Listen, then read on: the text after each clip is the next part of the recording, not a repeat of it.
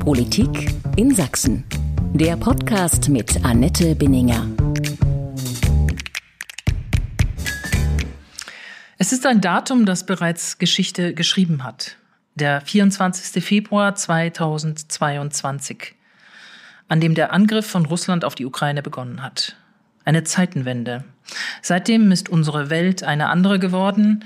Vieles, was vorher wichtig schien, hat jetzt kaum mehr Bedeutung. Ich bin Annette Binninger, Politikchefin von sächsische.de und Sächsischer Zeitung. Herzlich willkommen zu einer neuen Folge meines Podcasts Politik in Sachsen. Wie kann der Krieg in der Ukraine beendet werden? Wie geht es weiter im Verhältnis zu Russland? Wie lässt sich die Flüchtlingsfrage lösen? Wie werden wir künftig leben in Deutschland, in Sachsen unter völlig veränderten Weltbedingungen? Darüber will ich heute sprechen mit dem früheren sächsischen Ministerpräsidenten Professor Georg Milbrat. Er war nach der Wende viele Jahre sächsischer Finanzminister, löste 2001 Kurt Biedenkopf ab als Regierungschef. Die Finanzkrise und damit auch das Schlingern der Landesbank ließen ihn 2008 zurücktreten und es wurde ruhiger um ihn. Doch ruhiger ist der heute 77-Jährige deswegen nicht geworden. Seit 2014 hat der renommierte Finanz-, Wirtschafts- und Verwaltungsexperte die Ukraine beraten bei Verwaltungsaufbau. Zunächst als Berater im Auftrag der G7-Staaten, dann als Sondergesandter der Bundesregierung. Bis vor kurzem war Georg Milbrag eine Woche im Monat etwa vor Ort in Kiew. Doch dann begann der Krieg. Herzlich willkommen, Herr Professor Milbrat. Ich freue mich wirklich sehr, dass Sie heute sich die Zeit genommen haben, hier oben im Dachcafé der Sächsischen Zeitung. Guten Tag. Ich freue mich auch, dass ich hier bin. Herr Milbrat, die Welt ist plötzlich voll von Putin-Verstehern, die sich als getäuscht sehen, ihren Irrtum auch durchaus einräumen. Aber haben Sie Verständnis für die geläuterten Putin-Versteher? Ja, steht hier in der, Bibel, äh, in der Bibel äh, äh, ist mehr Freude über einen Bekehrten als über die 99 Gerechten. Insofern bin ich froh über jeden, äh, der seine Position verändert und nicht jetzt im Nachhinein noch versucht äh, zu rechtfertigen. Äh, natürlich äh, seit äh, dem 24. Äh, Februar ist für viele etwas äh, zusammengebrochen. Ich muss aber sagen, mein Damaskus-Erlebnis war früher.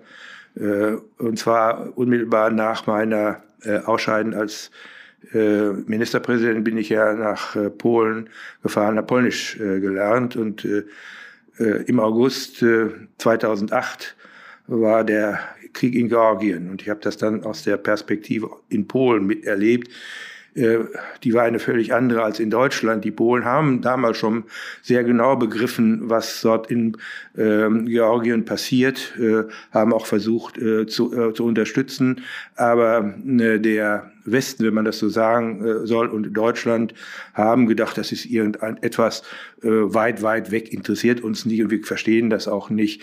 das ist so wie äh, Goethe da im ostwestlichen Divin Fahren im, äh, in der Türkei die Völker aufeinanderschlagen. Also der deutsche Biedermann wird dadurch nicht gestört. Mhm. Das hat sich äh, jetzt äh, äh geändert äh, auf natürlich brutale Art und Weise mit äh, einem Riesenopfer der ukrainischen Bevölkerung, aber äh, auch natürlich für uns. Denn äh, wenn wir äh, auf die neue Re äh, Situation ähm, reagieren wollen, dann müssen wir unsere Politik verändern, die offensichtlich auf falschen Annahmen beruhte. Und das heißt zunächst einmal, es kostet für uns etwas, wenn wir zum Beispiel äh, uns an Sanktionen beteiligen, wenn wir äh, der Bundeswehr äh, Munition kaufen äh, oder äh, wenn wir unser äh, Energiesystem anders umbauen, als äh, sich äh, das viele gedacht haben. Und diese Diskussion, die äh, wird ja noch kommen. Im Augenblick reden wir nur über das, was gemacht werden muss. Wir wissen aber noch nicht, mhm. äh, was das also auch für Konsequenzen hat. Ja, Denn auf Pump lässt sich diese äh, Zeitenwende nicht finanzieren. Ja, dazu kommen wir noch zu den Fragen. Ich würde trotzdem gerne noch mal bei der, bei der Anfangsüberlegung bleiben und die Frage noch mal nachstellen, nachschieben. Warum hat die westliche Welt denn so lange erfolgreich ignoriert, was Putin jetzt im Nachhinein stellen das ganz viele fest, im Grunde seit Jahren systematisch verfolgt hat. Also war der Wunsch zu groß, Putin für diesen lupenreinen Demokraten zu halten und damit im Grunde das eigene Wegschauen auch zu rechtfertigen? Ja, es war wenn, wenn man Syrien anschaut, Georgien haben Sie selber aufgezählt.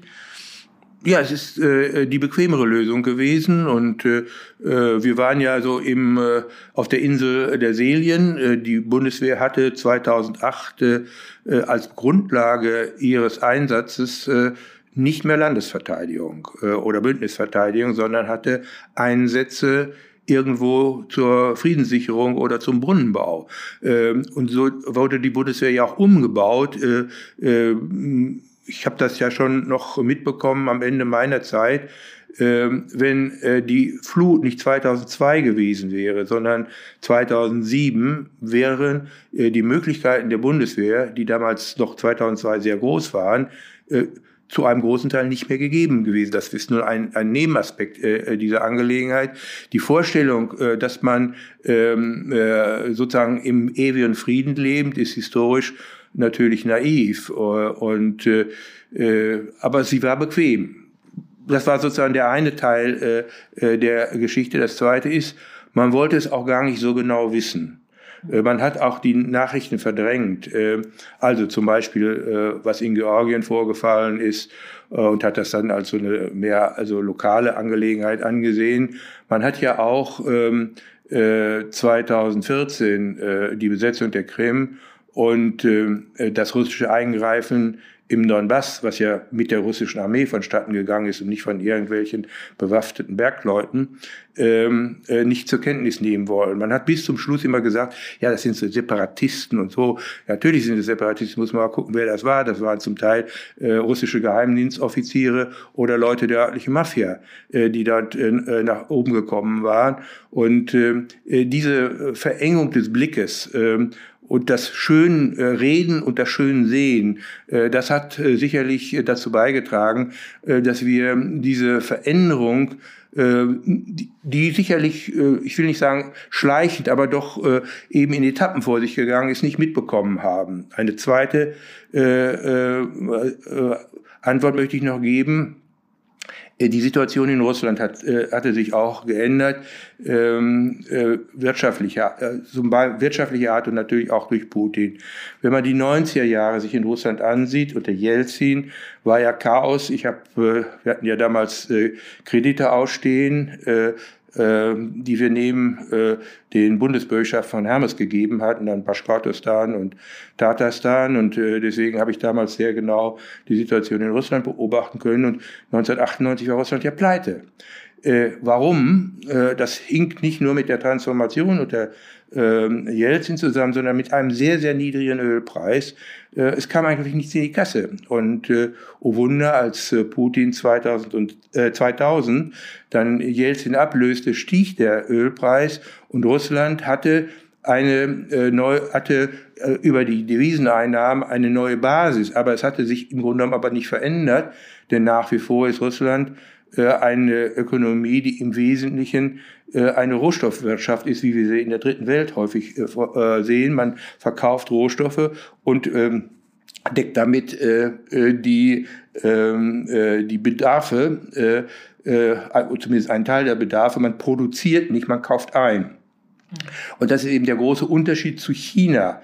1990 äh, ein Entwicklungsland, heute äh, ein Land, äh, was technologisch mit den USA und auch mit anderen westlichen Ländern durchaus konkurrieren kann, ähm, das sozusagen ein anderes Modell hatte. Und dieses putinsche Modell ähm, war dann unter in den ersten Jahren so aufgehört, dass Putin glaubte, äh, in Europa und insbesondere in Deutschland einen Modernisierungspartner zu haben. Es, äh, da, in diese Zeit fällt auch die Rede im Bundestag. Und ich glaube auch, dass er am Anfang ähm, die Schwächen der russischen Wirtschaft gesehen hat und äh, eben äh, die Rückständigkeit beseitigen wollte. Er ähnelt insoweit äh, Peter dem Großen oder auch Katharina, ähm, alle sind, also die großen Zaren sind alle als Reformer angetreten, äh, weil sie die Schwächen äh, Russlands auch schon äh, in den frühen Jahrhunderten erkannt haben, sind aber dann im Laufe ihrer Herrschaft zu der Erkenntnis gekommen, dass Reform der Wirtschaft und Gesellschaft auch eine andere Machtstruktur bedeutet und damit ihre eigene Machtbasis äh, unterhöhlt. Und äh, das ist dann auch, hat auch in, äh, in Russland stattgefunden. Äh, Im Nachhinein kann man das, glaube ich, äh, relativ gut äh, feststellen. Das ist äh, äh diese, äh, der äh, Kampf mit den Oligarchen und mit Chodorkowski. Äh, das war 2004, 2005, äh, wo offensichtlich äh, Putin die Entscheidung getroffen hat, äh, die Wirtschaft äh, äh, wieder stärker unter Kontrolle zu nehmen, die Oligarchen auszustalten, ihnen aber weiter die Möglichkeiten der Bereicherung haben. Und er hat dann einen anderen Kurs gefahren. 2004 ist auch äh, der Beginn der Neuorganisation der russischen Armee. Äh, bis dahin war die alte Sowjetarmee war demoralisiert und ähm, die Streitkräfte, die dann in den 90er äh, Jahren ähm, dort existierten, hatten nicht die Kampffähigkeit. Und mhm. ab 2004 kommt eine systematische Aufrüstung und Neuorganisation der, der Armee. Das heißt also, Putin von 2000 oder 2001 im Bundestag ist sicherlich ein anderer Putin als der von 2022. Äh, äh, hat man ihn vielleicht auch enttäuscht? Hat er mehr erwartet und hat das, das Deutschland in dem Sinne nicht gehört? Ich würde auch gerne noch zurückgehen auf 1990, weil ja jetzt auch immer die hm. Geschichte erzählt wird, gerade auch in Ostdeutschland, äh, wo man sich schwerer damit tut, klar zu sagen, dass Putin der alleinige Aggressor ist in diesem Konflikt mhm. in der Ukraine dass hier immer wieder Stimmen zu hören sind, dass, dass man sagt, man hat ja auch Putin, man hat ja auch Russland enttäuscht oder getäuscht, dass man mit der NATO-Osterweiterung dort auch immer weiter in das putinsche Reich rangerückt wäre. Ist da irgendwas dran für Sie? Nein, da ist nichts dran. Äh, es wird, werden die äh, verschiedenen Zeitabschnitte durcheinander geworfen. Es wird äh, die Situation im Sommer 1990 oft herangezogen. Da waren die 2 plus 4 Gespräche und innerhalb der 2 plus 4 Gespräche war es zunächst unklar, welchen Status Deutschland in Zukunft haben sollte, ob es ein neutraler Staat werden sollte, ähnlich Österreich, ob es ein ob es in der, das wiedervereinigte Deutschland in der NATO bleiben würde. Ähm, äh, da hat äh, damals Gorbatschow zugestimmt, dass äh, das wiedervereinigte Deutschland auch in der NATO bleibt, aber Deutschland sich, für, äh, sich äh, zusagt, dass keine NATO-Truppen, also die direkt unter NATO-Befehl äh, stehen und keine fremden Truppen auf das Gebiet der DDR vorrücken. Das war Sommer 1990. Äh, was auch sinnvoll war, denn der Warschauer Pakt existierte noch an der äh, oder äh, äh, standen auch russische, also sowjetische Truppen. Die sich unmittelbar und, sonst begegnet hätten. Ja, die sich begegnet hätte. Und äh, es hatte ja auch überhaupt keine, äh, keiner eine, äh, ein Interesse daran, dass nun NATO-Truppen äh, oder Raketen oder Rüstungen näher an Russland heranrückte. Man wollte ja ganz im Gegensatz Entspannung haben. So, das ist sozusagen der erste. Da wird aus diesem, äh, aus, aus dieser Zusage, verbindlichen Zusage von Deutschland, die auch nachzulesen ist in äh, 2 plus 4 Verträgen geschlossen, dass man damit auch alles Übrige ausgeschlossen habe, was nach 1990 passierte, ist es doch klar, dass Gorbatschow ja Hochverräter gewesen wäre, wenn er äh, auf der Basis eines Zerfalls der Sowjetunion äh, irgendwelche Zusagen hätte haben wollen oder selbst äh, die Auflösung des Warschauer Paktes äh, zur, Dispos also zur Disposition angekündigt hätte und sagt, daraus müssen wir immer Schlussfolgerungen ziehen. Das ist also nicht der Fall. Und Gorbatschow selber hat ja auch gesagt, diese Zusagen ähm, mit äh, also dass die äh, NATO nicht andere Mitglieder im Osten aufnimmt, ist nie gegeben worden. Äh, ein zweiter Aspekt, der auch immer wieder vergessen hat, schon in der Helsinki-Akte von 1977 und dann auch 1990 mehrmals wiederholt hat, haben alle europäischen Länder, einschließlich Sowjetunion, später Russland, zugesagt, dass alle Länder souverän sind und sich ihre Bündnispartner selber suchen können. Mhm. Da gibt es einen Halbsatz dahinter. Dabei soll auch auf die äh, Sicherheitsbedürfnisse anderer Rücksicht genommen werden. Das ist sehr dehnbar. Äh, ja, das ist sehr dehnbar. Es hat aber, als es dann zu der NATO-Erweiterung äh, äh kam, hat es dann eine Zusage der NATO gegeben, ähm, dass äh, auf dem Gebiet der neuen Mitglieder, also Polen, Tschechien, Slowakei, Ungarn, das waren die ersten, dann waren später dann auch mhm. also Rumänien, Bulgarien und die, die baltischen Länder dran. Äh, dass also äh, nicht eine wesentliche Veränderung äh, auf dem Boden stattfindet, dass also genauso wie in der DDR, allerdings ist es weicher formuliert, keine dauerhaften Stationierung größerer Truppenkontinente auf, in diesem Gebiet stattfinden, sodass dass keine, dass keine Bedrohung ausgeht. Und man hat auch zugesagt, keine ähm, Angriffsraketen gegen ähm, Russland in diesen Gebieten aufzuhören. Das heißt also, die NATO ist mit ihrem Militärbereich gar nicht näher herangerückt, sondern die Länder haben nur gesagt, wir wissen ja nicht, was in Russland passiert und im Nachhinein können sich die Balten nur beglückwünschen, dass sie möglichst schnell in die NATO gegangen sind. Ähm, wir müssen also uns rückversichern, äh, weil wir äh, äh der, der, den Russen nicht trauen, äh, dass sie irgendwie wieder in ihre alte äh, imperiale äh, äh, auf ihren alten imperialen Kurs äh, zusteuern. Äh, das, hat, das hat es gegeben, das ist auch mehrmals äh, nochmal bestätigt worden. Und äh, man hatte dann überlegt, und da ist es nicht gekommen, man hätte ja auch versuchen können zu sagen, wir wollen jetzt versuchen, äh, durch Abrüstungen ähm, äh, durch meinetwegen auch partielle Demilitarisierung äh, den äh, sozusagen den Puffer oder die äh, äh die äh, Probleme äh, äh, mit also einer Konfrontation der Mächte verringern. Dazu ist es aber dann nicht mehr gekommen. Ganz im Gegenteil, äh, die Verhandlungen über äh, kurz, äh, also über die Mittelstreckenraketen haben sich, die Vereinbarungen haben sich teilweise durch Zeitablauf erledigt, weil neue Technologien und auch als China als weiterer Spieler mit mhm. hereinkam. Und es ist eben dann nicht mehr gelungen, das zu tun. Ganz im Gegenteil. Russland hat in dieser Zeit aufgerüstet und hat äh, in, äh, in Königsberg, also der Enklave Oblast Kaliningrad, äh, massiv Raketen aufgestellt. Die, äh, und zwar Mittelstreckenraketen, 500 bis 2000 Kilometer, deren einziger Zweck ist, äh, Westeuropa zu bedrohen. Das sind keine Raketen, äh, die also äh, New York oder San Francisco erreichen. Das heißt also, umgekehrt wird ein Schuh daraus. Ähm, die Frage der, des Beleidigtseins von Putin ist zwar vielleicht eine ganz interessante psychologische Frage, ist aber ähm, nur insoweit relevant, äh, als ich nicht den Eindruck hatte, dass Deutschland nun Putin bewusst beleidigt hätte. Ganz im Gegenteil. Wir haben uns äh, in den 90er Jahren äh, sehr um Russland bemüht. Äh, vielleicht waren die Hoffnungen. Vielleicht zu viel? Äh, ja, aber ich habe ich war ja, ich habe ja auch, war ja da auch äh, äh, durchaus daran beteiligt. Äh, bin also zum Beispiel auch äh, noch 2006 nach äh, Baschkortostan und Tatarstan gefahren, äh, weil sich das die Dame den Kreditzusagen und Bürgschaften erledigt hatten.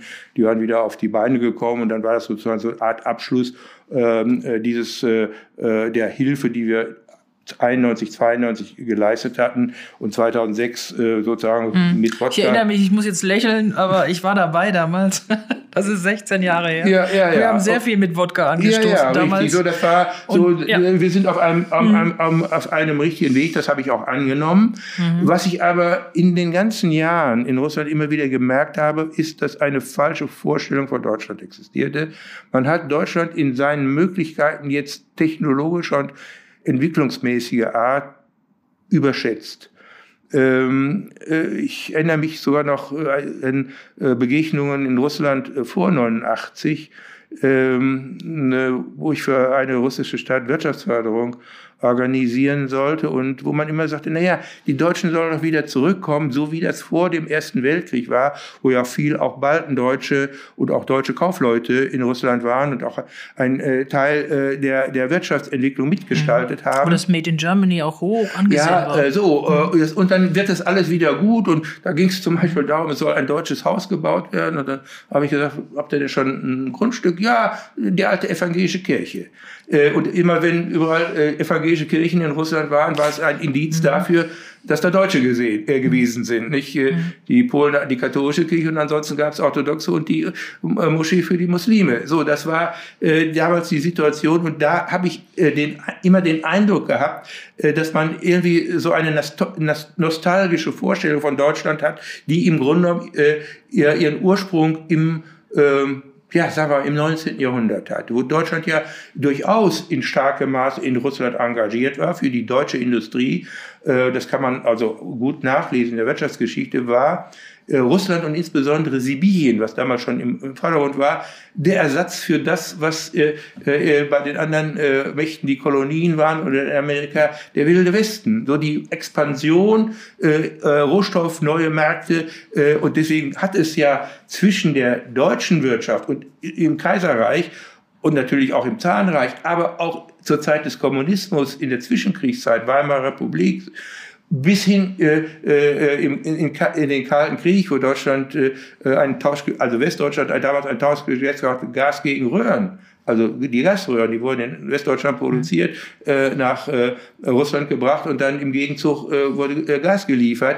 Also diese enge Verbindung wirtschaftlicher Art hat es immer gegeben. Und das Zweite ist, es gibt natürlich auch ähm, eine ganze Reihe von Verbindungen kultureller Art, eben das war unser großer Nachbar, äh, äh, ein gebildeter Deutscher hat natürlich Dostoevsky oder äh, andere ähm, äh, äh, Dinge äh, gelesen oder auch russische Komponisten gehört. Insoweit gehörte Russland durchaus zu unserem Spektrum. Ich rede jetzt insbesondere in der Zeit vor dem Zweiten Weltkrieg oder dem Ersten Weltkrieg. Das hat sich dann äh, äh, später äh, geändert. Äh, die Dinge sind auseinander, haben sich auseinander Aber nicht so sehr in Ostdeutschland. Also da merkt man sich ja immer noch, ja, dass sich richtig. ich meine jetzt insbesondere kulturell, aber sagen wir mhm. diese diese mhm. äh, diese äh, diese starke Wirtschaftsbezogenheit, mhm. die war äh, im Kern war das die deutsche Industrie war immer sehr russlandfreundlich und hat äh, den Ersten Weltkrieg als äh, mehr oder minder als äh, äh, ja, äh, Betriebsunfall gesehen und dann nachher versucht weiter. Der Zweite Weltkrieg ist, ist äh, sicherlich anders zu bewerten, aber man hat also sehr schnell wieder versucht, die alten Verbindungen äh, äh, äh aufzubauen.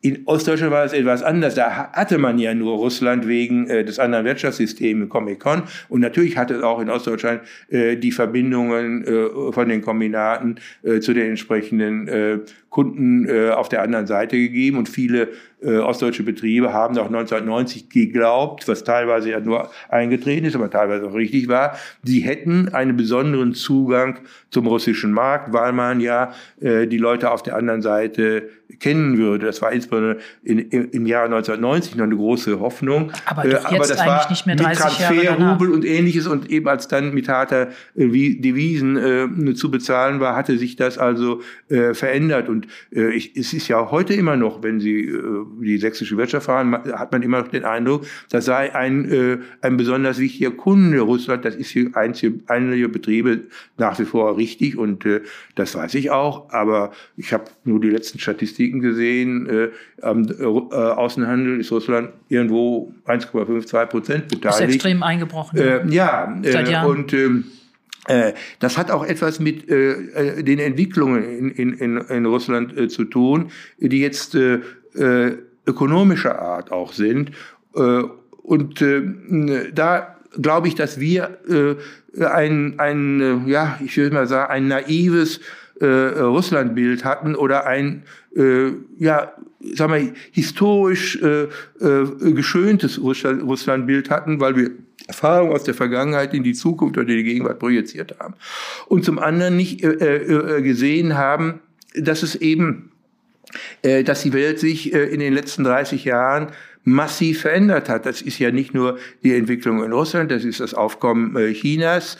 Äh, wir sind in einer Welt, die, äh, wie es so schön heißt, multipolar ist. Das heißt also, sie ist also weniger klar ähm, vorherzusehen. Und es ist also mehr Ungewissheit in, äh, in die ganze Geschichte bekommen. Und das wollten wir nicht wahrhaben, denn die Diskussion, die wir heute führen über Russland und die Abhängigkeit von russischem Gas, werden wir in kurzer Zeit aufführen würden, ob es also wirklich äh, der Weisheit letzter Schluss ist, dass unsere Exporte im Wesentlichen nach China gehen. Wenn Sie Volkswagen haben, dass 40 Prozent der Autos werden in China produziert, auch das wird sich auf Dauer äh, nicht, nicht durchhalten lassen. Wir müssen also in einer solchen Situation sehr viel mehr diversifizieren. Das heißt nicht, dass wir äh, eine Autarkiepolitik machen, dass wir uns abkoppeln. Wir müssen Handel machen. Das ist auch Handel ist, bringt auch Wohlstand, aber wir müssen auch gleichzeitig unsere Sicherheitsinteressen Interessen äh, berücksichtigen, so wie das jeder normale Kaufmann auch macht. Äh, jeder normale Kaufmann sollte zumindestens, äh, wenn er jetzt irgendwie in der Produktion ist, äh, einen Vorrat haben, denn es kann ja mal sein, dass ein Lieferant ausfällt. Aber ich kann nicht damit rechnen, dass immer alles just in time kommt. Das heißt, so das, was ein kluger Kaufmann tut, muss auch ein kluges Land tun. Das heißt, es muss nicht immer vom Best, vom Best Case ausgehen, sondern es muss in seinen Überlegen Worst Case haben. Also wenn ich zum Beispiel Katastrophenschutz aufbaue, kann ich nicht Best Case Szenario unterstellen, sondern ich unterstelle Worst Case Szenario, damit die Kapazitäten auch für den Worst Case in der Lage sind, die Katastrophe äh, zu bekämpfen oder zu lindern. Und so ist es auch äh, in der Außenpolitik, ist es auch in der, äh, in der Sicherheitspolitik mit der Konsequenz auch dann äh, für äh, die äh, Militärpolitik. In der Außen- und Sicherheitspolitik erleben wir gerade eine totale Kehrtwende. Man hätte mit Sicherheit nicht vor einem halben Jahr für möglich gehalten, dass eine SPD-geführte Bundesregierung mit grüner Beteiligung und FDP-Beteiligung plötzlich sich ausspricht für eine deutliche Aufstockung bei der Bundeswehr und für andere Dinge, die jetzt zu einem deutlichen Kurswechsel auch führen. Ist das zu spät gekommen? Äh, es ist sehr spät gekommen, äh, das muss man Aber die sagen. CDU hätte es auch vorher machen können, ja, ich, sage, aber ich, nicht. ich, ich rede jetzt nicht über, äh, ich will jetzt hier keine parteipolitische Sache machen und ich naja, gut, die CDU ist auch schon verantwortlich ja, dafür, ja, dass. Ja, ich will mal jetzt mal äh, folgendes Szenario machen. Man unterstellt, der Laschet hätte zwei Prozent mehr gekommen, hätte jetzt die Regierung gebildet. das Wir- haben die- Sie nicht wirklich erwartet. Ja, ich sag mal, nur rein hypothetisch. Ich glaube, die, eine Regierung Laschet hätte genau dieselben Probleme und auch dieselben Entscheidungen getroffen. Das heißt, äh, ich glaube, es äh, war ja nicht nur äh, äh, irgendwelche Kräfte in den, äh, bei den Grünen oder äh, bei der SPD, der etwas äh, friedensbewegt oder bei den Grünen etwas äh, sehr dann äh, naiv äh, waren, äh, wobei das auch nur für Teile zuging, äh, geschieht. Zum Beispiel eine äh, Dame, mit der ich also sehr im, äh, eng zusammenarbeite in Sachen Ukraine und zwar nicht erst seit gestern, ist Marie-Soulise Beck. Äh, nicht also eine äh, und ihr, ihr Mann also Füchs äh, so die haben das schon seit Jahren äh, klar gesagt Die äh, Grünen sind ja auch bei den Menschenrechtsfragen äh, ja, Russland und, wesentlich deutlicher und, gewesen. äh, äh, also auch zum Beispiel in Waffen hat Frau Beck immer klare Kante gesagt. So, da hatte sie keine Probleme mit. Äh, ich wollte nur sagen, äh, es ist äh, erklärbar, dass es ja nicht nur einige Politiker waren, die da irgendwelche Illusionen hatten, sondern es war in breiten Teilen der Bevölkerung so, ähm, äh, dass auch diese Politik ja durchaus Zustimmung gefunden hat. Und ja ja auch in weiten Teilen der der CDU und insbesondere der CSU, das wird immer vergessen, die CSU ist sehr viel stärker von dem Wirtschaftsflügel, also äh, russlandfreundlichen Wirtschaftsflügel dominiert also äh, äh, solche die Ministerpräsidenten also von Strauß an äh, Ja. bis äh, bis äh, Stoiber und Söder waren- Söder war vor zwei Jahren. ja, waren, haben immer, Ja. also gerade Russland und Wirtschaftsförderung, und das ist für die äh, äh, äh, äh, bayerische Wirtschaft äh, äh, von großem Vorteil. Und ich sage mal, wenn man sich so die Creme der deutschen Industrie, der DAX-Unternehmen ist und mal gucken, wo, welche, wie oft die in Moskau waren und Putin gesehen haben, und zwar jetzt nicht vor fünf Jahren, sondern in den letzten zwei, drei Jahren, dann wird man sehen, äh, dass da auch äh, eine gewisse Blauäugigkeit äh, geherrscht hat. Und äh, da habe ich nur ein Zitat von Lenin, äh, ich glaube von Lenin stammt es, äh, dabei, dass die Kapitalisten so blöd seien, dass sie den Strick, an dem sie aufgehängt werden, noch vorher verkaufen. Dann muss ich Ihnen aber auch sagen, Ihr Amtsnachfolger war vor einem wenigen Monaten noch dort. Haben Sie ihn gewarnt davor?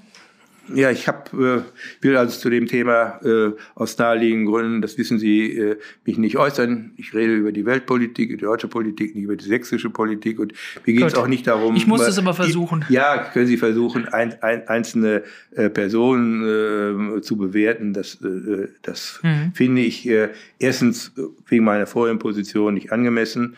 Äh, ich will da nicht äh, als äh, sozusagen Oberlehrer auftreten. Und das Zweite ist, es wird auch äh, dem Problem nicht gerecht, wenn man es zu sehr personifiziert. Deswegen enthalte ich mich auch jetzt einer, äh, äh, einer Bewertung von, von äh, Schröder oder anderer Leute. Äh, nein, wir, äh, ich glaube, äh, wenn wir äh, äh, richtig sind, dann äh, also richtig die Dinge äh, bewältigen, sozusagen die Wanger bewältigen, muss man sagen, es war eben in weiten Teilen ein kollektiver Irrtum. Äh, Das heißt nicht, dass alle äh, diese Meinung hatten, aber ähm, wenn wir zum Beispiel äh, über die, äh, die, äh, die, die Bundeswehr reden. Nicht? Es ist äh, zu Merkels Zeiten zum Beispiel die Entscheidung getroffen worden, äh, die ähm, äh, äh, Ersatzteilbeschaffung äh, zu reduzieren oder auszusetzen, so was man dann aus zwei Panzern eingemacht hat. Mhm. Äh, so und der alter, eine fuhr dann auch nicht mehr. Ja, so nach alter DDR-Methode, wo also keine Ersatzteile hatte, mhm. man die aus anderen äh, mhm. Äh, aus anderen Geräten ausgebaut hat oder äh, die Tatsache, äh, äh, die der Dimension für mich auch neu war, äh, also dass jetzt bis zu 20 Milliarden an Munition für äh, Euro Wert an Munition was nutzt eine Kanone, was nutzt ein Gewehr, wenn ich noch nicht mal Munition habe. Das heißt also, hier hat man geglaubt, ähm, dass äh, die Entspannung, die 1990 stattgefunden hat, äh, eine riesen äh, Friedensdividende. Man muss ja sehen, 1990 waren auf deutschem Boden äh, 450, grob gesagt, 1000 äh, Bundeswehrsoldaten 150 NVA, das heißt ungefähr 600.000 deutsche Soldaten, plus, weiß ich nicht, 300 äh, äh, bis 400 äh, äh, russische Truppen und äh, wahrscheinlich noch, sagen wir mal, 200.000 Westalliierte. So, das war äh, die höchste Militärkonzentration, die es auf der Welt gab, auf kleinem Raum. Dass das beseitigt worden ist, ist gut und dass man natürlich da auch etwas einsparen konnte, ist klar. Aber wenn man äh, äh, dann äh, meint, äh, von dem einen, von der Überrüstung, äh, die sich aus der Konfrontation des Kalten Krieges er, ergeben hatte, in die andere, das andere System umschlägt, also Insel der Selien, dann ist das auch äh, falsch. Und äh, wenn man sich ansieht, äh, den Anteil äh, der, äh, der Verteidigungsausgaben am Gesamtetat, oder an, äh, am Bruttosozialprodukt ist der ständig gesunken. Man hat also äh, andere Schwerpunkte gesetzt äh, in den letzten Jahren in der, in der Merkel-Zeit äh, sehr stark im Bereich der Sozialpolitik. Da gibt es sicherlich viele Gründe, äh, dort mehr zu bezahlen, aber die Kasse war dann immer äh, äh, die Bundeswehr und andere äh, Bereiche. Und äh, da äh, war die Bevölkerung auch gut mit zufrieden. Äh, ich meine, wenn wir jetzt diese Diskussion, die wir jetzt im Augenblick führen, vor den Bundestagswahlen äh, geführt hm. hätten und irgendeiner nur versucht hätte, der wäre da also äh, äh, untergegangen. Äh, äh deswegen äh, glaube ich, äh, müssen wir auch an uns selber jetzt also die Bevölkerung auch mal äh, an sie an äh, äh, auch an äh, sich selber sich selber mal analysieren, ob man nicht alle miteinander zu dieser Situation beigetragen hat. Natürlich äh, äh, trägt auch die, äh, tragen auch die jeweils politisch Verantwortlichen eine, beson also eine besondere Verantwortung und äh, da kann sich die CDU ja überhaupt nicht äh, äh, äh, ausklingen. Ich meine, zu äh, Kohls Zeiten, also bis 1998, äh, war klar, äh, also wir können, haben eine Friedensdividende, aber 1998 fangen schon die äh, fängt der Krieg in äh, Jugoslawien an, äh, den Europa nicht in den Griff kriegte. Ohne die Amerikaner. Ohne die Amerikaner, ja. Ich meine, das war also ein, äh, verglichen mit dem, was jetzt in der Ukraine ist, waren das also, war der Konflikt ja wesentlich kleiner und, äh, und auch die, äh, die Betroffenen äh, sind nicht mit, mit äh, Großmächten aller Russland zu vergleichen. Und äh, schon da war es äh, klar, äh, dass also diese Illusion, Europa sei sei ein Kontinent äh, äh, des Friedens auf, auf Dauer als Voraussetzung und nicht, dass wir den Frieden auch immer wieder äh, erwerben muss und äh, äh, dort äh, auch äh, investieren muss in Sicherheit, das war äh, unbekannt. Mhm. Ich würde gerne noch mal, bevor wir auch auf die wirtschaftlichen Probleme äh, zu sprechen kommen, ähm, doch noch mal nachfragen wollen. Ihr früherer Ministerpräsidentenkollege Matthias Platzek hatte das stets auf den Dialog auch mit Russland gesetzt. Wir haben jetzt schon darüber gesprochen, auch äh, er hat es auch mittlerweile gesagt, er hätte sich da getäuscht, wie viele andere auch. Die Frage ist aber doch, ähm, kann es jetzt noch Dialog mit Russland in dieser Art und Weise, ich rede gar nicht über einen Dialog mit Putin, geben künftig. Fallen wir gerade zurück, so meinte es Matthias Platzek neulich in einem Gespräch, was wir geführt haben, in den Kalten Krieg der 50er Jahre.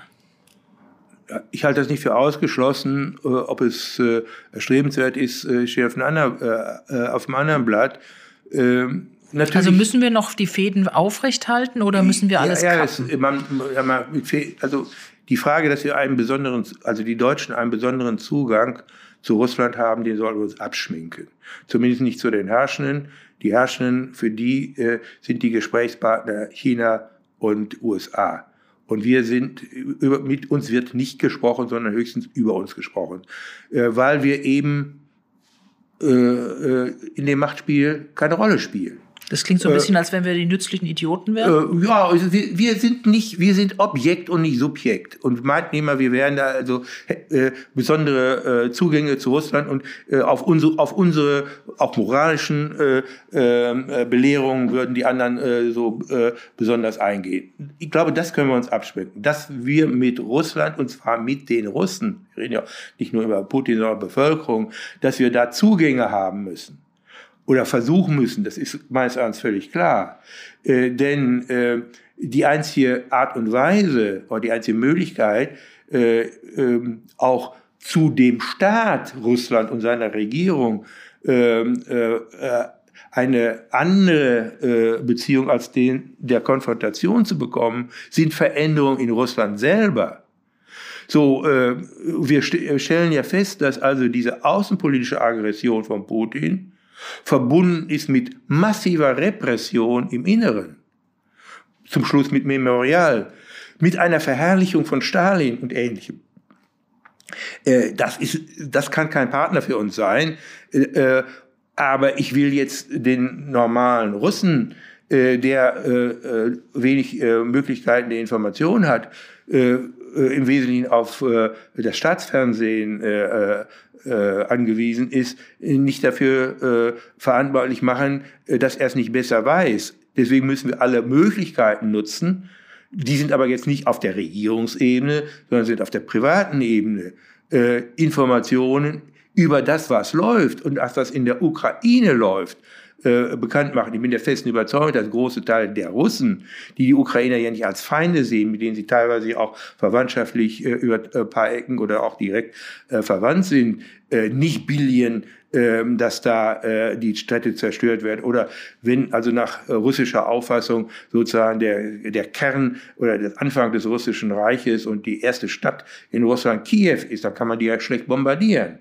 Äh, äh, also da glaube ich, äh, ähm, äh, wird ein Schuh draus, äh, dass wir all das, was wir zivilgesellschaftlich machen können, äh, dass wir das äh, weiter versuchen sollen zu tun, obwohl das auch dieser äh, Zugang weitgehend ja äh, geschlossen ist, weil Putin äh, auf der einen Seite technisch äh, die Zugänge gesperrt hat äh, äh, und zum anderen diejenigen, die da aufmucken, äh, ja äh, relativ schnell äh, weggesperrt und äh, wahrscheinlich zu hohen äh, äh, Strafen verurteilt werden. Für mich ist es also äh, schon etwas, was ich in dieser Größenordnung nicht erwartete, dass ja jetzt äh, die Verhafteten, weiß ich nicht, irgendwo bei 15.000 liegen.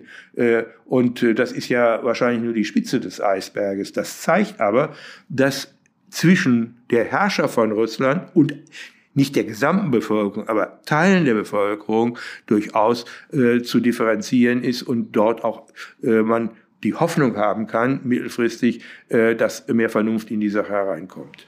Es gibt ja mittlerweile sogar schon Überlegungen, ich glaube, die Stadt Köln hat es sogar schon vollzogen, Städtepartnerschaften zu brechen mit russischen Städten. Äh, da halte ich nichts von. Ich habe äh, in den letzten Tagen äh, mit äh, äh, hier den Verbänden der, äh, der Städte, also der Kommunalverbände auch auf europäischer Ebene äh, zu reden und habe, mein Vorschlag ist der, die Kanäle zu nutzen, dass zum Beispiel der Bürgermeister von Dresden, beispielsweise Partnerstadt St. Petersburg, schreibt an seinen Bürgermeisterkollegen in Petersburg und an die Ratsmitglieder in Petersburg und sagen, wir werden aber sehr äh, betroffen über das, was sich vorgesetzt hat und versucht hat, äh, Informationen äh, äh, weiterzugeben. Das wird möglicherweise auf der Ebene St. Petersburg und Großstadt und Putin vielleicht nicht so viel helfen, aber es gibt ja auch äh, Partnerschaften auch mit kleineren, mit kleineren Städten, wo es auch persönliche Beziehungen, nicht nur politische Beziehungen gibt. Die soll man alle nutzen. Und selbst wenn von zehn Versuchen nur einer funktioniert oder von 20 Versuchen, das ist es wert. Also nicht äh, also sozusagen äh, äh, im Grunde genommen Russland in, äh, in, oder die Russen in Band zu legen. Was anderes ist, die russisch, äh, also äh, meinetwegen im, im Sport oder in ähnlichen Bereichen. Man kann nicht also hier äh, die Friedenstauben hochfliegen lassen und gleichzeitig äh, einen Krieg führen. Das geht nicht. Und äh, äh dass man da also äh, auch nach außen klare Kante zeigt und sagt, also geht das nicht weiter. Ähm, äh, ihr könnt nicht äh, äh, so äh, die, diese Doppelmoral auf der einen Seite Krieg, auf der anderen Seite äh, Völkerverständigung, da muss, müsst ihr euch irgendwann mal entscheiden. Also das ist also sicherlich ein, eine schwierige Balance und man muss auch, wenn wir jetzt über Künstler reden, äh, auch sehen, sind das also Leute aus dem näheren Umfeld von Putin, denen man durchaus auch äh, äh eine gewisse Mitverantwortung, ähm, äh, wenn sie auch Teil der Propaganda bisher gewesen sind, äh, zumuten kann. Die muss man vielleicht anders bezahlen als irgendeine äh, eine Tänzerin im Ballett. Da wären wir ganz schnell auch beim Semper-Opernball angekommen. Aber das will ich jetzt nicht vertiefen an der Stelle, weil es ja da auch deutliche Bezüge gab und eine Verleihung an. Aber das werden wir vielleicht an einem anderen Punkt nochmal die Ordensverleihung an, an Putin hier in Dresden thematisieren. Ich würde gerne mit Ihnen nochmal auf diese ökonomische Seite gehen. Ähm, die Sanktionen, die jetzt beschlossen wurden und ja auch immer wieder nachgelegt wird, auch an Sanktionen. Reicht das aus, um Russland, sag mal, der Wirtschaftsmacht Russland so zu schaden? Und ist das überhaupt in irgendeiner Weise realistisch, dass sich jemand wie Wladimir Putin durch Wirtschaftssanktionen in seinem Willen, den er jetzt dort durchsetzt, mit Bombardements brechen lässt? Also man muss äh, äh, die kurzfristige und die mittel- und die langfristige Perspektive auseinanderhalten. Kurzfristig bringen Sanktionen nichts, äh, denn äh, es wird kein Panzer weniger, kein Flugzeug äh, äh, auf der Erde oder ein, kein Flugzeug im Himmel weniger sein. Ähm, diese haben auch alle Munition und äh, sozusagen die Kriegsmaschine, die jetzt hier, äh, kann ich äh, durch die Sanktionen nicht aufhalten.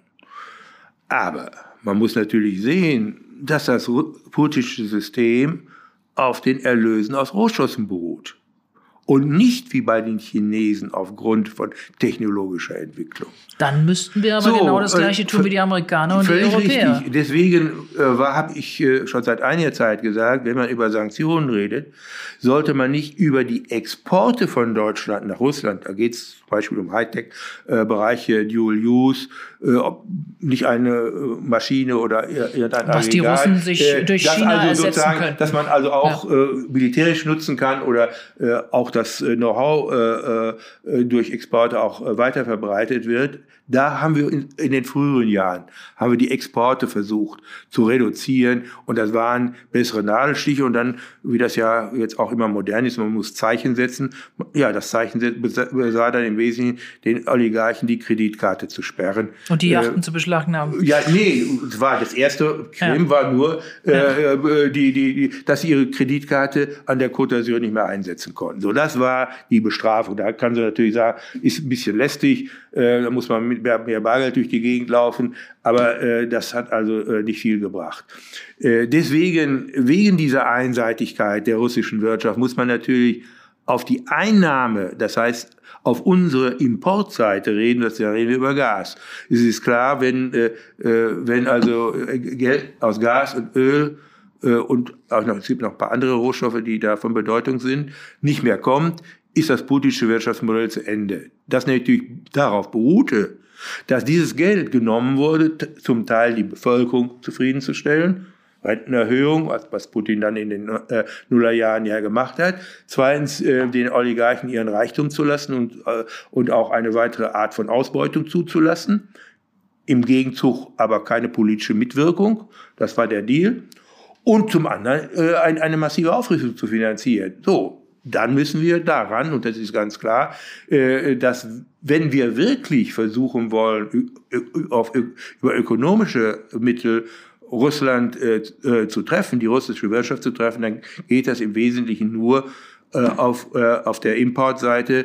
und es ist natürlich bezeichnend gewesen, dass zunächst, also auch noch im Bundestag, also bei der Rede von Scholz da am letzten Sonntag, vorletzten Sonntag, es geheißen hat, wir haben die also ganz, das ganz scharfe Schwert gezogen und wir wollen jetzt äh, äh, SWIFT äh, die Russen vom Zahlungsverkehr äh, abschneiden. Äh, was ein, wirklich ein scharfes Schwert ist, wenn sie wirklich abgeschnitten werden. Hat das ja vollständig, im, ja. Äh, im, im Falle von, von Iran hat man ja gesehen, dass das durchaus wirkt. Was kam daraus? Dann hieß es, ja, 70 Prozent des Zahlungsverkehrs ist betroffen. Jetzt sind wir, weiß nicht, bei 20 bis 30 Prozent. Und als die Liste rauskam, ist die größte Bank ähm, äh, äh, ist, äh, äh, ist nicht drauf, das ist Sperrbank. Und die drittgrößte Bank ist nicht drauf, Gazprom Bank. Warum? Weil Deutschland den Zahlungsverkehr weiter aufrechterhalten will für die Bezahlung äh, des Gases äh, und, äh, und teilweise auch Öl. Denn es ist klar, wenn wir nicht mehr bezahlen, wird auch nichts mehr geliefert. Äh, und deswegen ist das eigentliche Problem in der Vergangenheit auch nicht Nord Stream 2 gewesen. Nord Stream 2 hat ja noch gar keine Wirkung erzielt. Ist ja nie, das ist ja äh, kein ja Kubikmeter. Nein, es war schon Nord Stream 1, was, das, was der Fehler war. Hm. Also die, eine Fehlorientierung, auch Nord Stream 1 ließ sich nur ökonomisch erklären, äh, dass man einen Bypass äh, äh, nach Deutschland setzen wollte, Klammer auf, dass also die Einnahmen für Russland äh, von irgendwelchen Ereignissen äh, in der Ukraine oder in Belarus, wo die, Leit die, äh, die Landleitung durchgehen, unabhängig ist.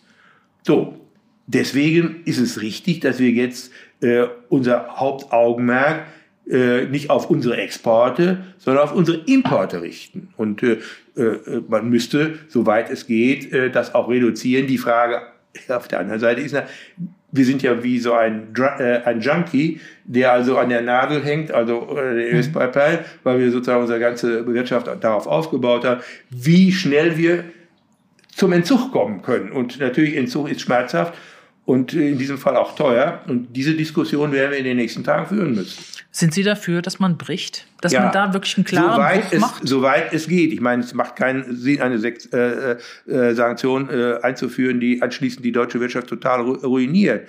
Aber äh, dass es was kostet, im Sinne von höheren Preisen, geringerem Wachstum bei uns, das ist selbstverständlich. Das ist sozusagen äh, äh, äh, der, äh, die Konsequenz dazu, dass wir äh, äh, zu viel aus, äh, sozusagen von Friedensdividende gelebt hat, die es gar nicht gegeben hat. So, genauso wie also die, ähm, äh, die Ausrüstung äh, der, der Bundeswehr äh, auf den notwendigen Stand zu bringen. Da reden wir noch gar nicht über neue Flugzeuge oder neue Waffensysteme, sondern erstmal, dass das, was da ist, funktioniert. Aber wie können wir jetzt umschalten? Also wenn Sie sagen, Sie sind für den Stopp, möglichst schnell diesen Importstopp von ja. Rohstoffen aus Russland. Äh, momentan haben wir aber das Problem, wenn wir das jetzt mal am Beispiel Sachsen sehen, da wurde letztes Jahr ein Windrad aufgestellt. Also wir haben ja noch nicht die Kompensationsmöglichkeiten. Ja, die Kompensationsräder sind auch nicht die Windräder. Nein, aber sich mal ein Teil davon sollte ja, ja die erneuerbaren das, Energien nein, sein. Das, äh, wenn man jetzt also äh, äh, über, über die, die, äh, sich die Dinge ähm, äh, sagt, können die Windräder gar nicht so schnell der Kompensation sind. Die Windräder in der Vergangenheit haben im Wesentlichen dazu gedient, äh, die wegfallenden Atomstrom-Sachen zu kompensieren und ein bisschen Kohle. So, das hat es bisher gebracht. Also es ist nicht äh, äh, im, ganz im Gegenteil, das äh, Konzept, das jetzt, äh, äh also offizielle Konzept der Regierung, beruhte darauf, 20 bis 30 neue Gaskraftwerke zu bauen. Neue. Bei dem Plan und Bauvorhaben weil, weil dauert eben, das ein bisschen. Weil eben äh, das gleichzeitige äh, aus, aus Kohle und, äh und Atom kurzfristig überhaupt nicht äh, langfristig kann man da auch ein Fragezeichen machen, durch regenerative Energie ersetzbar ist. So, äh, es gibt auch ein Problem, was bisher nicht gelöst ist. Das ist die Frage, wie das Netz stabil gehalten wird.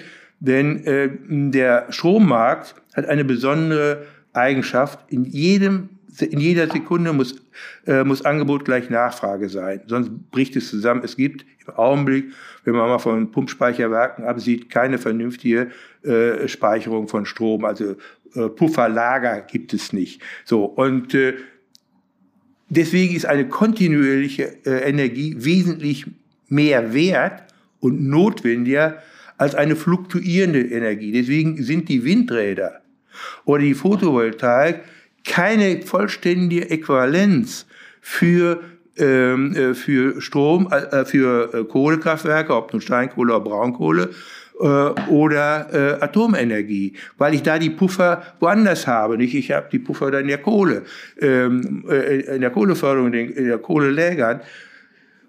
Dieses Problem ist bisher nicht gelöst. Da sagen wir, ja, in Zukunft werden wir ja aus dem Strom, den wir ja im Überschuss, im Überfluss irgendwie produzieren wollen, wo ich das auch noch nicht sehe, äh, durch äh, äh, die Spaltung des Wassers Wasserstoff produzieren, den es ja in der Natur, also in natürlichem Zustand gar nicht gibt, um ihn dann sozusagen zu speichern und dann, wenn, wenn wir ihn brauchen, wieder zu verbrennen, dann wird es wieder Wasser, sodass also die CO2-Bilanz dieser, äh, dieser Aktion dann ausgeglichen ist.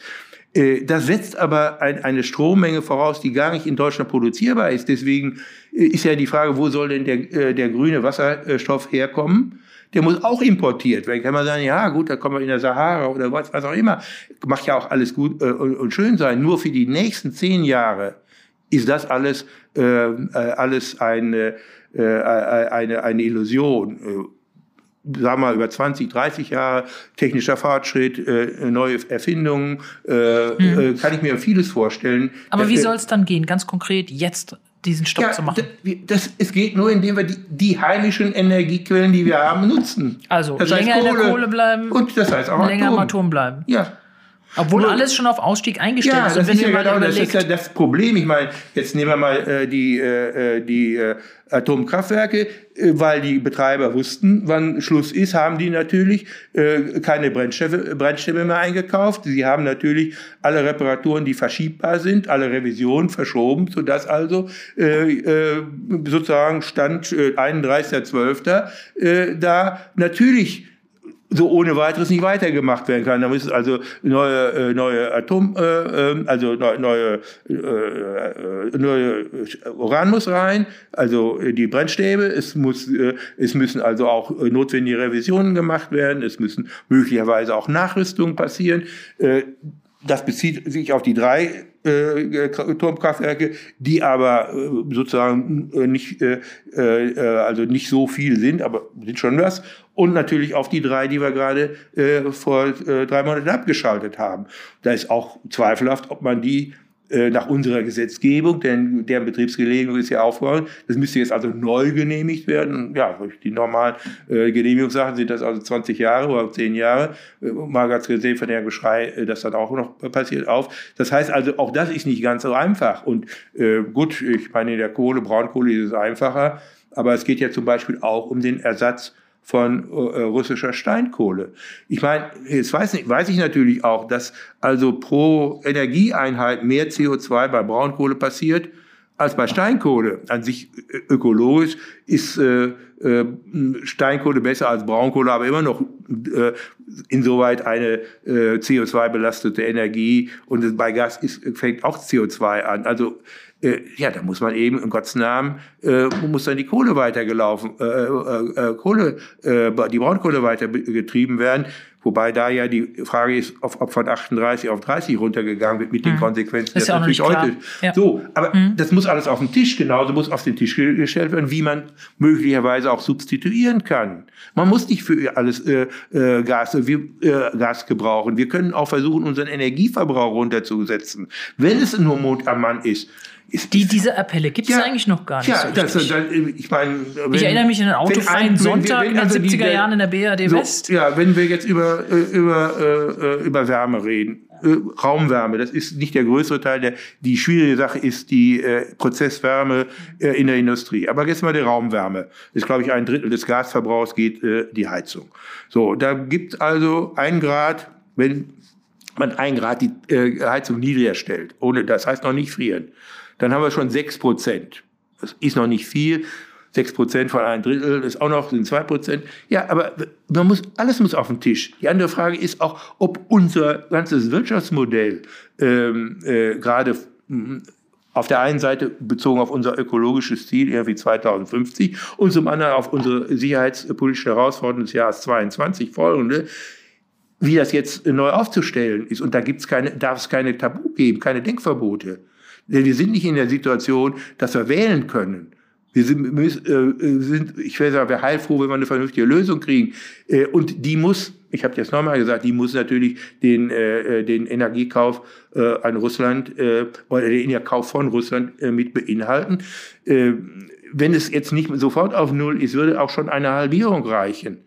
Und es gibt ja auch äh, andere Möglichkeiten, wenn man das nicht nur bezogen auf Deutschland sieht, sondern das im europäischen Konzept sieht und sagen wir, äh, äh, das Problem ist ja, was Deutschland macht, hat zwar schon wegen der besonderen hohen Importe aus Russland eine besiegte Bedeutung, aber wenn das nicht europäisch koordiniert ist und wenn möglicherweise dann auch ähm, unterschiedliche Wettbewerbsbedingungen daraus entstehen in Europa, die dann auch wieder Streit führen, dann haben wir auch nichts gewonnen. Das heißt also, diese Frage ist äh, neben der deutschen De Debatte auch auf, auf, der europäischen Ebene zu führen. Und da haben wir ja schon den Streit vor äh, drei Wochen gehabt äh, über äh, die, äh, die, die, die Taxonomie. Nicht? Äh, ja, ja, sicher. so, das, da haben wir uns aufgeregt, dass die Franzosen in, in, in Atomenergie ja. gehen. So, das heißt ja, möglicherweise wird man sich dann da dorthin orientieren und den Atomstrom aus Frankreich verstärkt importieren müssen. Ja. Aber das ist Klar. eine Möglichkeit. Ich hätte noch eine Frage, und weil wir das jetzt so allmählich. Äh, das äh, wird die Sache auch nicht lösen, denn so viel Atomstrom ist da gar nicht, auch in Frankreich nicht dran.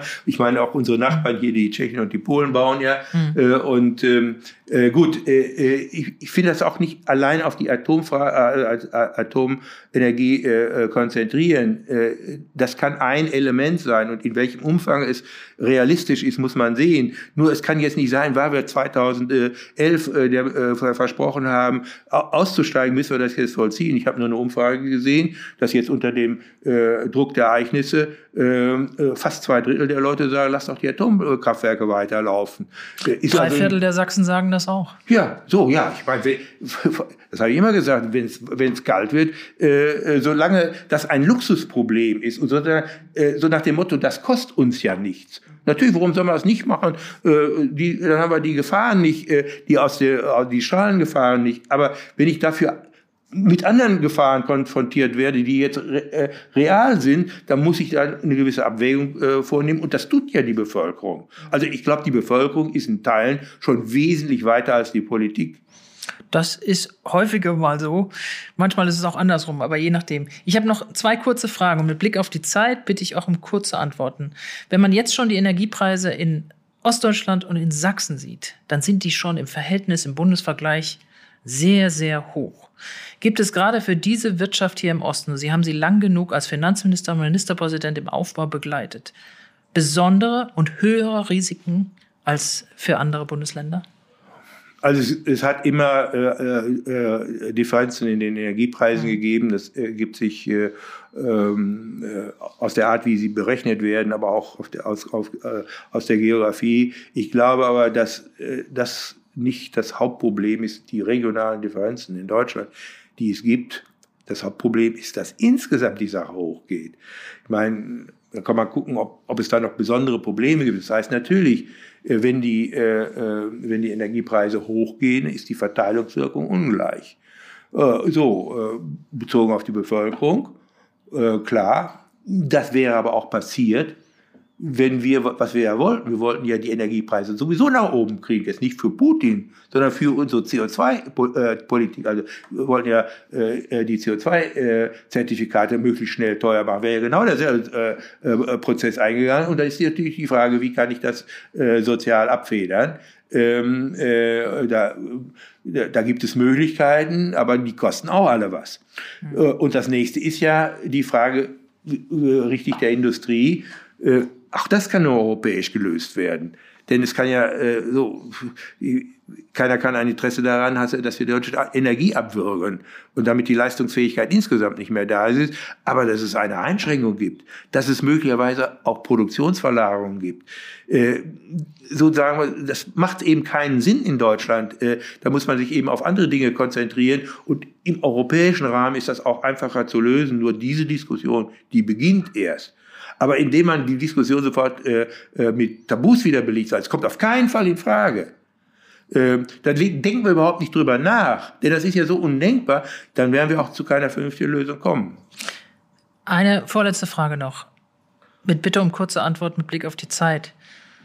Wie wird dieser Krieg, wie kann dieser Krieg beendet werden?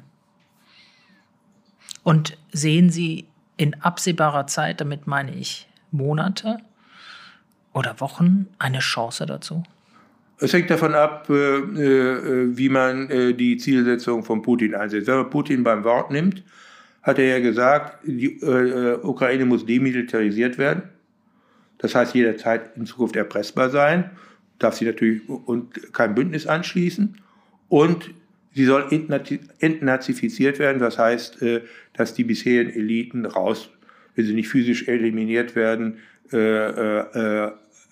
raus äh, abgesetzt oder aus dem Lande getrieben werden.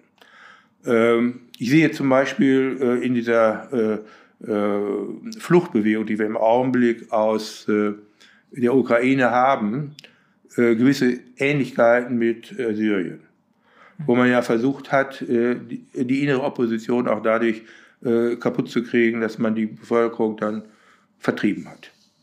Schlicht und einfach vertrieben. Und Meistens gehen die Eliten und zuerst. Sind, ja, und äh, das hieße, da sind die, äh, die Syrien-Flüchtlinge nach uns gekommen. Das war das Thema 2015, nicht nur Syrien, aber es, das war eines der Hauptprobleme. Und jetzt wird es eben sein, äh, die, die äh, Flüchtlinge aus, äh, aus der Ukraine. Wenn die Ukraine nicht aufgebaut ist, wenn die nicht frei wird, sein wird, wird ein großer Teil der Flüchtlinge nicht zurückgehen und wird ganz im Gegenteil, es werden noch viele dazukommen, Schätzungen gehen ja auf 5 äh, Millionen und ähnliche, wenn man mal so Pi mal Daumen äh, Erfahrungen aus anderen Ländern nimmt. So, äh, ich befürchte, dass das auch Teil der Strategie ist. Also das Land wird, äh, wird zerbombt. Äh, äh, ein wirtschaftlicher Aufbau ist in absehbarer Zeit in der Ukraine auch nicht möglich, äh, wenn es dann eine russische Kolonie da wird und ein Teil der Bevölkerung ist im Westen. Dann hat sich die Sache so, dann werden wir erstmal mit der Frage der Flüchtlinge, der Integration reden, wie wir den Menschen helfen können und äh, äh, wie es zu stabilisieren ist. Das, wenn, äh, der, wenn Putin von seinen Kriegszielen ablässt äh, und wenn es ihm wirklich um die Sicherheit von Russland geht, im Sinne militärischer Sicherheit, gibt es genügend Lösungen. Die gab es aber vorher auch. Die ganze Sache mit der NATO war ja ein Vorwand oder mit äh, äh den Separatistengebieten da im Donbass sondern er hat es ja gesagt äh, in seinen Aufsätzen. Die Ukraine ist auf einem falschen Weg. Sie ist an sich ein Teil Russlands und sie ist von westlich verführt worden, äh, nach Westen zu gehen und wir sozusagen heim ins Reich. So, das, wenn man den Aufsatz vom letzten äh, Sommer äh, liest, ist immer noch auf der Präsidialseite äh, von Putin, äh, kann man den abrufen. Und wenn man den liest, weiß man sein Kriegsprogramm. Dann äh, sehe ich äh, äh, äh, keine Lösung, dann ist es entweder, denn was er von der ukrainischen Seite de facto will, ist die bedingungslose Kapitulation. Oder eine Kapitulation, die etwas ver, ver, äh, verkappt ist, aber die im Grunde genommen ein weiter Existieren einer unabhängigen äh, äh, Ukraine nicht erlaubt. Und das andere ist die Frage, was hat er denn dann? Äh, das ist, glaube ich, äh, die für ihn äh, entscheidende Frage. Er kann natürlich sagen, ich habe jetzt die Ukraine nicht gekriegt. Er hat ja da bei dem Macron so eine Sache gesagt, wo ich gedacht hätte, also ich hätte hier die ganzen Feministen aufschreien müssen, wo er gesagt hat, die, die, die Schöne, ähm, die, die muss sich nicht so wehren. Äh, so, ähm, äh, was ja im Grunde genommen äh, eine verkappte Vergewaltigung ist. Äh, ja, ich habe, also da hat hier, ich, oh, was vielleicht keiner verstanden. So, jetzt, jetzt kriegt er die Schöne nicht. So, dann äh, sagt er, dann ist eben hier Tabula Rasa. Gut, dann äh, äh, ist das die eine Lösung. Das andere ist, er, er bekommt sie, er, er mhm. verleibt sie sich in der einen oder anderen Form ein und nun mit einer Marionettenregierung in Kiew oder indem er, wie er es ja äh, teilweise jetzt mit, mhm. äh, mit, mit äh, dem Donbass und vor allen Dingen auch mhm. mit der Krim schon gemacht, das werden Teile von Russland, Oblaste, dann ist die Frage der, des Widerstands. Ich kann mir nicht vorstellen, dass die Ukrainer zum Status quo zurückkehren werden. Äh, das Verhältnis zu Russland ist auf Dauer beschädigt. Das heißt also, mit dieser ukrainischen Regierung wird es eine kooperative Lösung mit Russen nicht geben, sondern es wird zivilen Widerstand geben. Ich rede jetzt noch nicht mal über, über äh, militärischen Widerstand und äh, irgendwelchen Partisanengeschichten, aber es wird zivilen Widerstand geben. Und das heißt also, er wird auch da seine Ziele nicht erreichen. Was sagen Sie nach so vielen Jahren Ihrer Beratertätigkeit in, in Ukraine sind ja auch Da sind ja auch persönliche Beziehungen entstanden wahrscheinlich. Sie kennen viele Menschen dort. Sie haben den Aufbau begleitet. Äh, sich vielleicht auch gefragt, war das jetzt alles umsonst, was ich getan habe? Was sagen Sie den Menschen, wenn Sie vielleicht auch jetzt mit ihnen telefonieren oder wie geht's Ihnen? Ich kenne Sie als sehr rationalen, kühlen Kopf bei solchen Dingen, wenn Sie jetzt sehen, was dort passiert. Ja, ich versuche natürlich Kontakt zu denen zu halten, zumindest ein WhatsApp oder Signal zu geben oder ja, irgendwelche anderen äh, Dinge zu machen, um als, als zu fragen, wie geht's euch oder äh, denken an euch und ähnliches. Das ist natürlich äh, äh, hilft nicht weiter. Es ist mehr äh, der Versuch einer persönlichen Anteilnahme an dem Schicksal. Ähm, das ist sozusagen der eine Teil. Der andere ist, dass ich sage, ich werde das hier, was ich im Augenblick an Einflussmöglichkeiten habe, an Möglichkeiten auch äh, mich an die Öffentlichkeit zu wenden, nutzen um für die Ukraine und für die Probleme der Ukraine und der Ukrainer äh, einzustehen und äh, äh, eben Lösungen, äh, also sozusagen, dass sie nicht vergessen sind und äh, auch helfen, soweit es geht. Und das ist das Einzige, was ich im Augenblick tun kann. Ich war ja, meine Hauptaufgabe war ja eine Dezentralisierung der Ukraine äh, zu begleiten, neben also öffentlicher Dienst und gute Regierungsführung. Das Hauptprogramm war Dezentralisierung, auf gut Deutsch gesagt Einführung einer starken kommunalen Selbstverwaltung. In gewisser Weise hat sich das gelohnt. Äh, die ukrainische, ja, ich sag mal, der, die Staatsbürokratie in Kiew hat die Sache immer als äh, sehr skeptisch gesehen, weil sie Dezentralisierung und Selbstverwaltung mit Separatismus gleichgesetzt hat. Mhm. Und hat gesagt, wir wollen doch nicht in einem Kriegszustand, denn sie haben sich immer im Kriegszustand befindlich gesehen seit 2014, 15, äh, kommt man auch nicht auf die Idee, einen Staat zu dezentralisieren. Ganz im Gegenteil, man konzentriert die Macht, um den Feind besser bekämpfen zu können. Da habe ich gesagt, nein, es ist äh, die, äh, die Dezentralisierung ist nicht nur eine technische Frage, ich sag mal, von irgendwelchen Verwaltungsexperten, sondern es ist eine Frage, wie ich Mentalitäten ändern kann, auch Identifikation. Es ist leichter, sich mit seiner Gemeinde zu identifizieren, wenn die auch mit dem Bürgermeister, wenn, mhm. wenn der auch äh, etwas äh, äh, sozusagen, wenn da auch auf der lokalen Ebene etwas machen, äh, zu machen ist. Und hier sieht man, dass bisher kein Bürgermeister die äh, Seiten gewechselt hat. Es haben viele ihre Orte verteidigt bis zur, so, ja, die, die, zur die, letzten Minute. Die, äh, die sind also sozusagen die Territorialverteidiger, nicht das Militär, das ist Soldat, die Territorialverteidigung wird von den Bürgermeistern. Und im Augenblick sind die, ähm, äh, sind die äh, russischen Truppen ja nur im russischsprachigen Gebiet. Mhm. Die sind ja noch nicht im ukrainischsprachigen Gebiet oder mehrheitlich ukrainischen sprachigen Gebiet, sondern sie sitzen in Kharkiv, äh, äh, in äh, Mariupol, äh, Mariupol und in Cherson. Das sind ja die drei großen ja. Städte, äh, die sie im Augenblick äh, beschießen. So. Und die, also in Kharkiv zum Beispiel hat es 2014 auch den Versuch gegeben, eine Volksrepublik äh, einzuführen, mit dem man also Leute da aus Russland, die russische Grenze ist ganz nah da, äh, rangekarrt hat äh, und äh, das ist aber dann gescheitert, äh, weil auch damals die Bevölkerung nicht mitgemacht hat und äh, das zurückgeschlagen wurde. Mhm. Natürlich hat Putin geglaubt, also gerade diese äh, russischen Zentren, da gehört auch Mariupol dazu, das ist äh, Teil des Donbass, also der, des Oblast äh, äh, Donetsk, das ist die größte Stadt, die noch ukrainisch kontrolliert wurde, direkt und die, äh, äh direkt also, also an dem Asowschen Meer und äh, ist natürlich wichtig, weil er, wenn er zu Krim will, äh, muss er daher, äh, muss er die Verbindung hat, er muss also diese Stadt erobern.